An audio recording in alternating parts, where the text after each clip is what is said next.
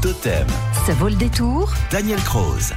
Et aujourd'hui, avec Daniel Croze, nous sommes dans le sud Aveyron, à Saint-Afrique. Saint-Afrique qui possède une rue Henri Michel et beaucoup de Saint-Africains se demandent qui était Henri Michel Delpont. Alors, vu que 2023 marque le 80e anniversaire de sa disparition, vous allez nous le dire aujourd'hui, Daniel Croze, au micro de David Martin. Mais d'abord, au témoin d'un doute, cet Henri Michel n'avait rien à voir avec Daniel, l'ancien sélectionneur de l'équipe de France de foot. Pas du tout, et c'est un patronyme qui est rarissime dans le sud Aveyron.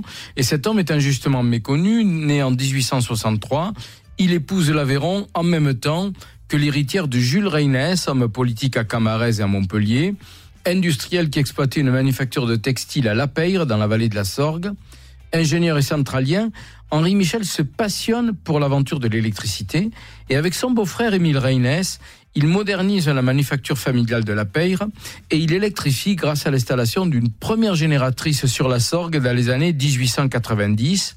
Il ne cessera ensuite pendant près d'un demi-siècle de s'intéresser et de s'engager dans la diffusion de l'électricité. Alors justement, euh, quels barrages sont indissociables de son nom? Alors il a été à l'origine avec la société Sorgue et Tarn du premier barrage construit au Truel sur la rivière Tarn de 1910 à 1914, puis des barrages de Pinet en 1929 et de la Jordanie en 1932, toujours sur les eaux du Tarn.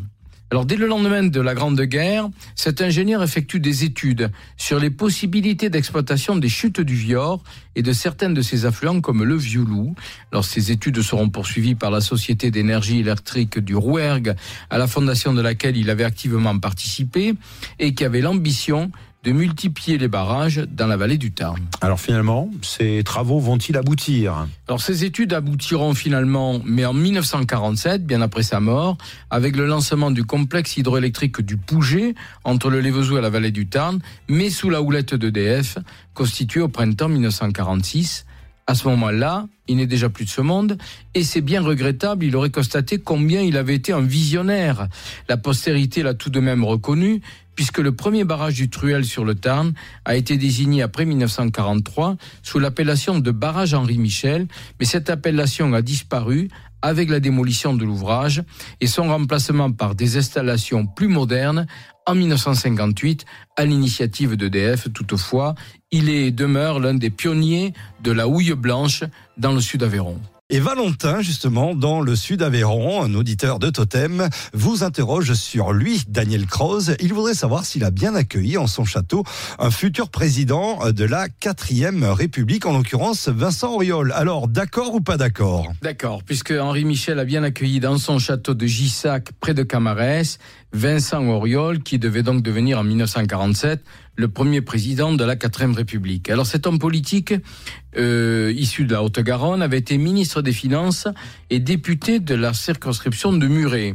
Un arrêté du préfet régional de Toulouse, Chénaud de l'Airis, l'autorisa par un arrêté du 9 décembre 1942 à déménager à Gissac alors que sa commune de résidence était Muret. Ce changement de domicile avait été approuvé par René Bousquet, le secrétaire général de la police de Vichy. Rappelons que ce château de Gissac avait appartenu à la famille d'Albis de Gissac au XVIIIe et XIXe siècle, qu'il a été amplement remanié au XIXe siècle, avant d'être transformé en aérium dans les années 1950, puis un hôtel-restaurant dans les années 1980. Merci Daniel. Demain, tout autre sujet, nous nous rendrons au viaduc de Garabi pour célébrer un anniversaire.